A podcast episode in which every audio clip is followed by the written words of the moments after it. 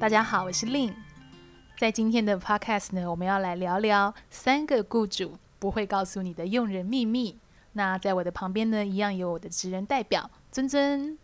大家好，我是呃不知道雇主在想什么的职人代表尊尊。大家好，诶，那尊尊我会蛮好奇的，你今天听到我们这个主题，你有什么样的想法或者是感觉啊？嗯，年轻的时候曾经天真过，就是觉得我就是带着自己的想法去，带着自己的见解去面试，然后也觉得，嗯，这个事情不是应该要同意我这个做法吗？那我这个做法不是最好的吗？或者是在跟雇主对谈当中，就是会觉得好像他很奇怪，我很正常这样子。但是其实他们背后都有一些想法，或者是站在他们的立场会来看职场人的一个行为或者是模式，这个都是要在长大之后才会渐渐懂得这样子。就我听起来好像比较像是说，哎、好像雇主那时候在面试问我这个问题，我并没有多想。那甚至是我那可能离开后，或者是过三年后，我才发现啊，原来他的问题背后是也许有某个期待或是含义。对，没错。所以今天就想要来跟令教练来聊聊这个用人秘密。那其实我觉得这个与其说是秘密呢，应该是说。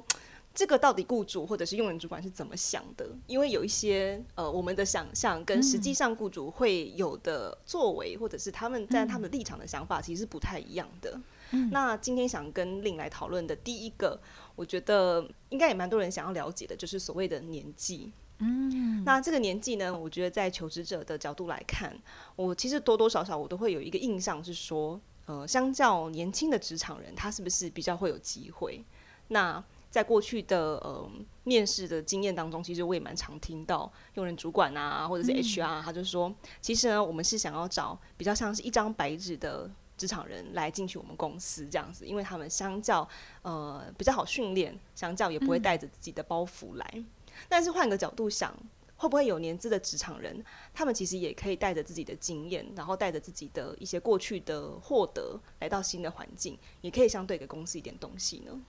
嗯，我觉得像尊尊你刚刚提到的问题，就是说，诶，好像有一些雇主他就是很偏好用，甚至没有经验的哦，年轻没有经验这样的一个啊、求职者，他认为是比较好训练的。我想确实是的，因为我也确实曾经遇过这样的一个雇主。不过我觉得先回归到年纪这个主题上面哦，其实我觉得呃，到底年纪轻还是有经验才是优势？我觉得那还是要端看到这个角色雇主的期待。或者是甚至是啊，这个公司它的一个文化啊，他的喜欢的沟通方式，这都可能影响到啊，我们每个人在这个角色上自己的优势或者自己的筹码会是什么？那好比说，刚刚尊尊提到那个状况是，诶，有些我确实遇过有一些比较大型集团的这样子的一个企业哦，他会觉得，诶。年轻人一进来，他没有什么工作经验，他可能就可以很啊、干净的，或者是说很直接的去接受我们公司，不管是在沟通的啊、方式，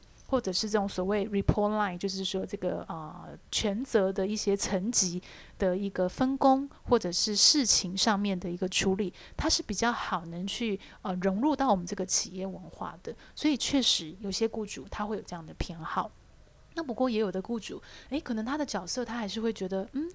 假设都是二十三岁的人好了，可能有些雇主还是会觉得，哦，那你已经在十八、十七岁有那个打工经验，我反而喜欢你这样的。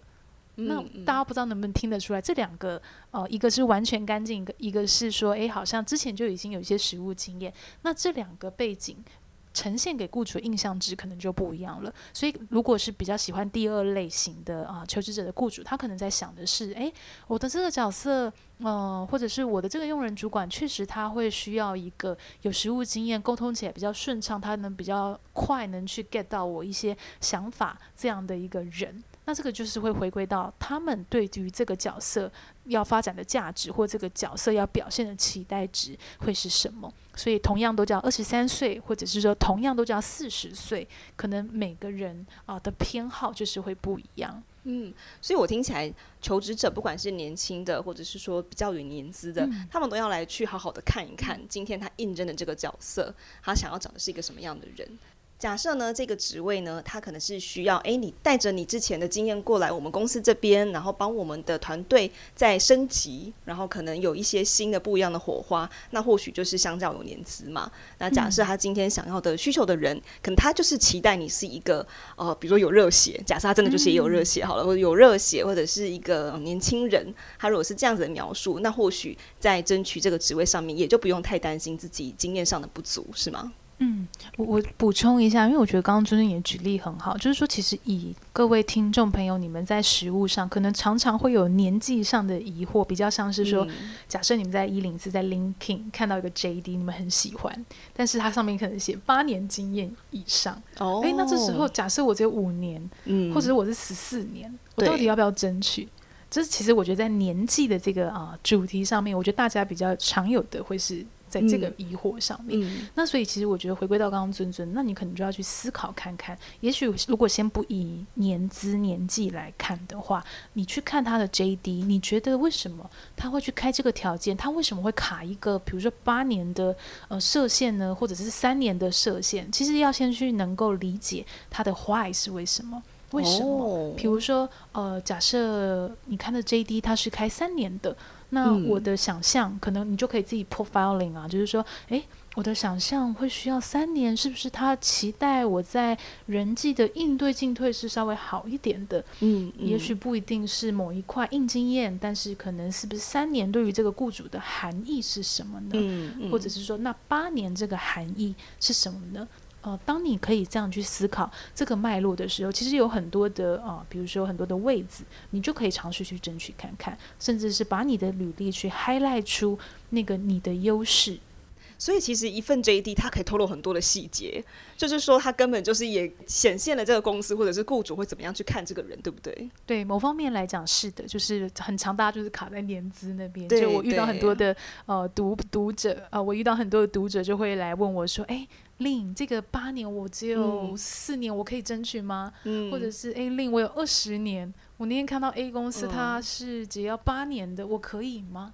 但是我觉得这样的问题，大家都还是可以先思考的是，他在这个年年纪年资的门槛，他的为什么？那个到底那个坏是什么？哦，所以各位，不管是你现在是相较年轻的，或者是你是年资很丰富的，都可以第一个是先从来 JD 来推敲这个职位它的需求，嗯、他可能需要的角色呃的长相是什么这样。嗯、那第二个就是说，你也不用因为太年轻而担心争取不到某一些角色，嗯、也不用因为太资深而害怕去主动投递履历。嗯、那重点是你的工作经验啊，或者是你有没有准备好去呃申请这个角色，有没有跟这个角色有所媒合，这个听起来好像是比较重要的，嗯、对不对？确实。是是的，好。那第二个，雇主不会告诉你用人秘密，这个我觉得在我之前的一些工作经验或者是面试经验中，会常常、嗯、也不常常，就是说年轻的时候也会有一个这样子的迷思存在。你到底年轻做了什么？年轻的时候做了很多傻事，因为我之前有跟大家分享过，我就非常爱面试的人这样子。哦，对对对，对，那就是我的经验是这样子的，就是哎，我自己直觉认为我是一个 A 领域的。A 领域的一个呃，算一个 Junior 的角色好了，我是 A 领域 Junior 的角色。嗯、那我今天一样去申请 A 领域的职位。那在这样子都是 A 领域的专业之下，我认为我的专业跟我的技能其实可以完全的复制到另外一间公司这样子。嗯、那其实当时我对我自己的定位，我的认知，其实。是以我原公司的这样角色的设定来做我的人物设定的，就是在面试的时候是这样设定我自己的。但没想到去面试的时候，雇主好像很不能接受我的思维。那我就觉得很奇怪，诶，不是一样是做 A 领域的某某角色吗？嗯，为什么他们没办法去理解我在说的？为什么他好像一直在挑战我？嗯，就是我在跟他讲一些我过去的一些成绩啊，就是做了什么很很棒的事情，他好像都觉得不怎么样。嗯，那那个时候我就会觉得啊，是不是雇主不懂？然后是不是他不知道我的价值？那当时也没有多想，就是觉得说，嗯，好，就是一个没有缘分的工作，可能我们彼此也不适合这样子。那我觉得回到今天主题，这个。用人秘密就是在于这个所谓的是不是跨领域跟是不是同领域，就有时候会觉得说有直接的相关经验，他好像就百分之八九十就能取得这个职缺的角色。嗯、那没有相关经验，可能只是间接的经验，好像就相对的辛苦一点。那我想要请令教练来跟我们聊聊这个迷思，跟雇主到底会怎么去看这个所谓的经验值呢？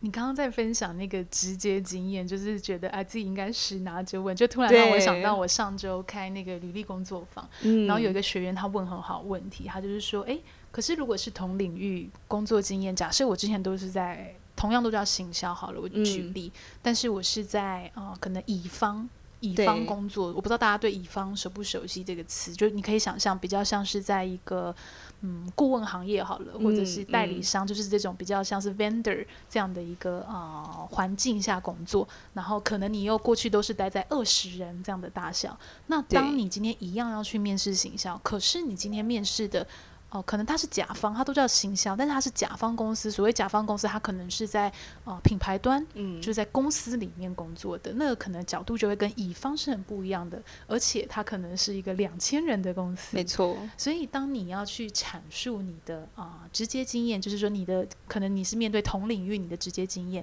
但是如果忽略了这个比较本质上的一个差异，可能其实你在做一些面试的回答，或者是你要去强调你的优势，反而变得。比较不那么优势，嗯，我不知道尊尊是不是有这样的经验，在你刚刚分享的那段上面，嗯，有一点像是我还我可能在第一个是在于这个面试上面没有做太多准备，比如说对这个角色不够完全的理解，这样也是一种可能。那第二个就是说，嗯，毕竟在过去的公司工作，你一定会有一个习惯的模式跟沟通的频率，但在那个面试当下，你没办法马上把这个东西调回来。嗯对，我觉得有时候是在于这个挑战。嗯嗯嗯嗯。对啊，那所以我觉得刚刚我们在讲的是同领域嘛，其实同领域都会有这个挑战的，是，就是说它是一个比较本质上角色，可能你过去的一个背景脉络的差异性所造成的不太一样的部分。那再如果回归到跨领域，那我觉得那个挑战度其实就是更大的。嗯、我所谓跨领域是，是我其实遇到比较多的啊，不管是我自己的学员呐、啊，我的客户，其实大家比较多的一个好奇就会是说，哎。我觉得跨领域很没有希望。所谓没有希望是好难转哦。嗯嗯、我明明就是准备好履历，但我去投递，好像也没有什么回应。那这个跨领域真的是可能的吗？嗯、对，我其实遇到很多这样的问题。嗯、不过我觉得这边有一个很有趣的部分是，其实回归到我自己在做猎头啊，那我其实大概有七十趴左右的案件形态，嗯、有很多是这种跨领域的耶。这个其实是蛮。蛮不太一样的，所以我其实觉得大家可以去想想看的，就是说，哎、嗯，那跨领域，因为今天我们这集是在聊雇主的用人秘密，嗯、那雇主当他如果愿意接受一个跨领域的人，或是当他是有意想要去 hire 一个跨领域的人，他背后的期待会是什么？我其实觉得这个是比较值得我们先去思考过、先去咀嚼过的一个啊、呃、挑战。嗯、所以，比如说，好了，我再打个。比喻哦，就是说，诶，今天假设我要去面试一个线上课程平台的业务，好了，嗯、我可能过去也都是在做业务，不过我是在呃，也许我是在传产。对，我是在传产做业务，然后做了大概十年，很有经验。哎、嗯，我自己觉得都是都叫业务啊，只是换产品的差异而已，这样子。嗯嗯、那所以可能，如果我是用这样的一个心态去面对所谓的跨领域，那其实比较多的状况，不管是在履历或在面试的呈现，可能我就会是用比较多我过去这十年的业务经验，我可能会是说，哦，我有很多成功经验啊，我过去我就常常会去。呃，就是原场地，嗯，呃，去 survey 一些这种新的材料，然后把它运到这个啊新的市场去卖啊，等等的。嗯、可能我就会一直在讲我这十年的那些成功经验。对，可是这个东西可能忽略了。哦，第一是这个产品别可能它本身有差异，但我们没有去勾勒出那个差异是包括什么。这个差异可能就包含了哦，产品的生命周期啊，产品要去面对的客户啊，产品要做的定价策略啊等等。嗯、那当如果你没有办法把这个很本质的东西能够去 highlight 出来，那听的人其实第一他会听不懂，嗯嗯。嗯那在第二是他会疑惑，那个疑惑就会是说，哎，那你真的准备好了吗？对，就是说虽然你这样子。呃的形容是，诶，同样都是业务，只是卖产品的不一样而已。嗯、那这样的东西可能就比较难能够去说服他人。嗯，这就跟我之前的那个面试经验很像，嗯、就是我沉浸在过去好像还 OK 的那种经历当中，嗯、但是现在这个雇主可能根本就想说，嗯，你在说什么啊？嗯、就是会有非常多的疑惑出现，这样子、嗯、感觉上两个人之间好像也没办法有所连接，嗯、对不对？对，所以我觉得这个其实是一个比较根本，就是说，哎，对啊，那就是面对跨领域，那我自己到底准备好了没有？其实我自己遇到比较多的 candidate，包含我自己也会面试我的 candidate 嘛，嗯、可能我也会去听，比如说一个人如果他在告诉我他很有兴趣做跨领域，但是他实际上表达的言行比较多，都还是他的行话，嗯、他的行业所看待这件事情的标准。对那其实我会觉得啊，那可能他是还没有准备好的。哦。有心意，但是可能，嗯，呃、以一个比较实际的这种自我调试，嗯、也许是还没有出来的。嗯、那这样子的一个部分，其实就会容易比较遇到的挑战，就是诶，在面试可能就没有下文啦，或者是啊、怎么样的一个情况这样子。嗯，原来如此。所以当时我的那个面试我的雇主内心在想的事情是，嗯，你今天是来闹的吗？就是可能内心是这样子想的，这样子。那所以我想要再总结一下，我们在第二点这个秘密的讨论，就是这个跨领域，因为其实我们刚刚有聊到，即使是同领域，可能都还是会出现诶不太一样的一个差异。所以其实回归到就是说，如果真的要去准备这样子的一个呃面谈，其实呃最重要的一个根本心态是哦、呃，不要先假定对方都听得懂你的语言。哦、其实我觉得这是最根本的，嗯，就是说我先假设行销好了，可能行销又分很多领域啊。我在讲的行销到底是哪一个行销呢？你也可以用这样的角度去跟对方核对看看，嗯、因为那个东西其实就会让你是比较有连接的，甚至是让对方觉得你是比较有准备好的。嗯、这个是我会想要补充给大家一个非常重要的一个小小的心态。嗯嗯。那第三个雇主不会告诉你的用人秘密呢，叫做呈现方式。这个要算是秘密吗？应该是说我其实也一直都在拿捏这个东西，嗯嗯，因为我总是觉得雇主应该会有某一些偏好。那当然，在你的面试工作上面的角色设定就显得很重要，这样子。嗯、所以过去也做了一些算是测试，这样。那可能我也曾经呈现出活泼的我，嗯、或者是我曾经呈现出稳重的我，这样子。那在某一些面试的过程当中，也觉得，哎、欸，活泼的我今天好像表现的还不错，嗯、但是往往也没有下文，这样子。嗯、那或者是有时候又觉得，嗯，今天沉稳的我，感觉上好像他们觉得兴趣缺缺，嗯、可是却进入了第二关的面试。嗯、所以我就一直在想，这个有一个标准答案吗？就是对于呃求职者要怎么去呈现自己的这个、这个议题上面。嗯嗯。OK，我觉得这也是一个很好的问题，就是说在这个呈现上面，嗯，我我我举个例好了，就是刚刚珍珍在分享这件事，我突然想到我有个 candidate，他就是跟我分享了一个血淋淋的故事，就有点像你刚刚说，诶，我活泼的呈现，结果怎么样？嗯嗯、呃。我记得我的 candidate 他有一次就跟我分享他最近去面试一个经验，他去面试的好像是一个就是算是零售业，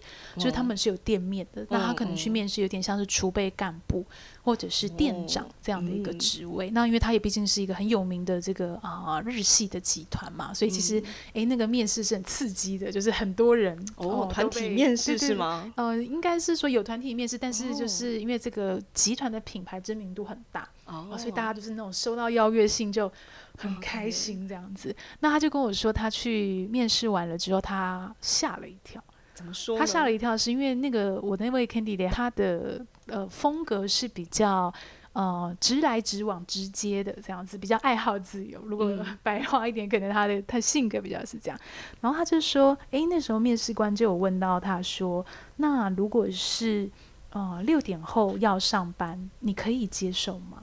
晚上六点后是吗？对。哦，那一般人的反应是不是很多就会觉得我不能接受？”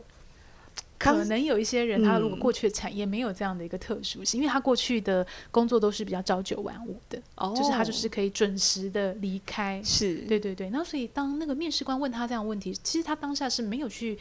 哦、呃，就是说他当下没有时间去思考面试官问这个问题背后的意图，所以他其实很直接就是说，哦，哦，我觉得工作的生活平衡很重要，所以我觉得这个我没有办法接受。哦。不过我这边可以先打岔问一个问题吗？嗯嗯嗯、就是他去面试的这个工作，他是属于轮班性质的吗？嗯，对，这就是一个好问题。因为当时面试官回答他的是啊、呃，因为你是一个储备干部，我们有很多的门市，所以有一些门市他可能是需要工作到十点、十一点的。哦，所以在这时候，我们其实会需要你啊、呃，可能去一些店做一些巡视。那个对方就很有礼貌的这样回复他。可是这个社会已经覆水难收了，就心一惊，他就发现说：“哎啊，对耶，我怎么没有想到这件事情？”哦，对，所以我觉得这个是一个，嗯，就是说很血淋淋、很很立体的一个呃案例。就是说，第一，当然就是说我们在呈现自己的时候，我还是可以有那个活泼啊，或者我直来直往的那个态度。可是回归到，就是说这个角色到底他需要的，嗯、呃，会是什么？他会需要这样子直来直往，还是他会需要更有团队合作的呢？因为我听起来那个面试官给他回答就是，哎，我们是这个产业。我们也有这样的特殊性，而且如果你是储备干部，你的 team member 很多都是有轮班嘛。对，那你怎么可以没有在第一线上呢？我其实听到的是这样的一个讯息。哇，真的，我我如果那时候去跟那面试官面试，我可能现在录取了吧？就是我可能已经进入那个企业工作了这样子。哦，所以所以说起来就是。呃，不管你是呈现什么样的人格好了，嗯，其实你的答案还是要在点上嘛，对不对？对，就不能因为人格的设定而偏离了某一些，就是在这个职位上面你应该要去做的拿捏的比较好的部分。我听起来是这样。嗯，所以我觉得回归到这个秘密，也许对于雇主有一个很唯一的共同点，就是你要有个正向，你要有个积极，嗯。但是可能大家去面试前或是在准备这个履历前，可能要去想的是：哎，我今天是面试美商。我今天是面试台商、日商，嗯，可能光这样子不太一样，协同的公司就已经存在着它对于你的呈现方式，或是你的特质、你的应对思考的一个偏好了。哦，所以说这个人格设定，第一个是你可以设定，但是勿忘初衷，这样子还是要做一个、嗯、呃，一样也是要从 JD 里面去挖掘，去看到这个角色他可能还是需要什么样的特质，加上正向的回答。嗯嗯嗯，是的。那不晓得听到这边呢，哦，听众朋友现在有没有一些其他的问题或者是好奇呢？那我来总结一下哦，就是说我们今天其实谈到了雇主不会告诉你的三个用人秘密。那其实我们分别有聊了年纪啊，这个是第一点，就是很多人可能会认为是不是年纪轻哦才会有所谓的一个优势呢？其实这倒不一定，因为回归到我们今天在 Podcast 聊的，可能还是要回归到这个雇主。啊，他可能在对这个角色的设定，甚至是这个雇主他的一些文化啊等等啊的一个部分，我们来去权衡自己的优势到底在哪边。那更重要的是那个坏有没有？就是说我们要去看 JD 到底除了看他的年资或是这个年纪的设定，那到底他背后的期许会是什么？这个可能会是比较重要的。那第二个啊，用人秘密呢，我们聊到了跨领域。哦，很多人大家会觉得说，是不是跨领域我就比较没有优势，或者是说我有直接经验，我是比较有优势的？那我觉得这个倒是不一定哦。那我觉得回归到我们今天所讨论的，其实回归到的是一个心态的一个准备，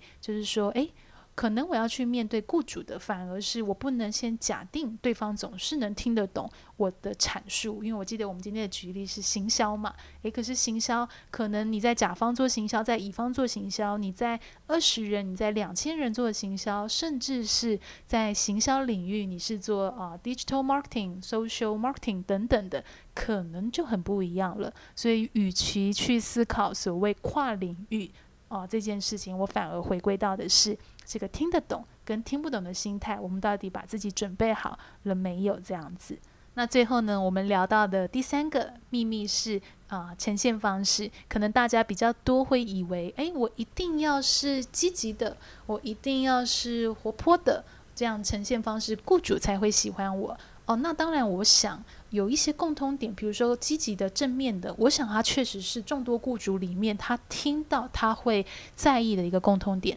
但是这个可能还是要来看，诶，我们今天要去面对的雇主，他的协同，比如说我的协同是美商，我的协同是日商，或者是他的产业。哦，我的产业是零售业，我的产业是科技业，是传产业。那这些方方面面的元素，都可能造就了雇主他会偏好的一个呈现方式。所以我觉得这个秘密啊，其实更直接一点的是，没有所谓一定的呈现方式，就一定有所谓的一个优势。所以总结回来这三点啊，就期待大家在这次的一个年后转职，可以更细致的去啊思考这三个不一样面向，来好好的再定位自己一次。我觉得我应该早点来认识林教练。就是之前在面试的时候就不会发生跟雇主干瞪眼这种事情，这样子。因为有时候说实在，就是换位思考这能力并不是大家职场人与生俱备的，因为他可能是需要一点天线，再加上一些工作经验这样。所以其实这三个雇主不会告诉你的用人秘密，我觉得其实还蛮实用的。嗯嗯。那如果我们的听友在二零二零他有转职的准备，然后也想要在面试啊或者是履历上面来更精进自己的话，那接下来我们令教练这边的工作坊的时程大概是什么时候呢？嗯。针对时辰的部分啊，今年比较特别，就是说今年二零二零期啊，我们其实每个月都会有关于履历还有面试的一个工作坊。那这样的一个设计，其实就是觉得比较能去提供大家及时的一个协助。比如说刚刚尊尊你有聊到那个换位思考的一个部分，因为我必须要说，这个概念是很无形的，嗯、甚至很多东西好像是你要凭感觉、凭你的啊、呃、灵机应变啊、呃、的这样的一个部分。不过其实换位思考某方面在我们的求职过程也攸关了我的谈判力，嗯，哦，我对于筹码的一个衡量标准在哪里？所以其实像我们今天在分享自己 podcast 的内容，有一些的深度内容其实比较多，就是说在我们的所谓履历工作坊。或者是呃面试工作坊都会去做带到，那当然像我们也有去提供所谓一对一职涯咨询嘛，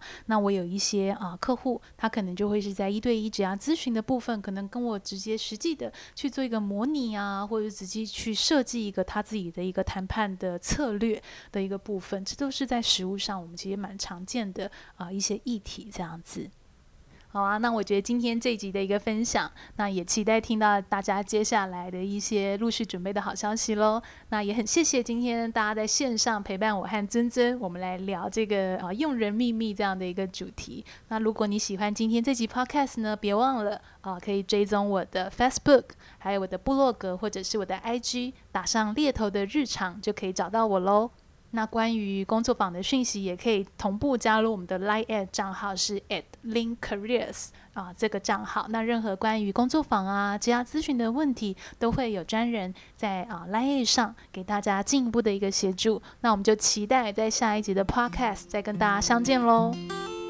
拜拜，拜拜。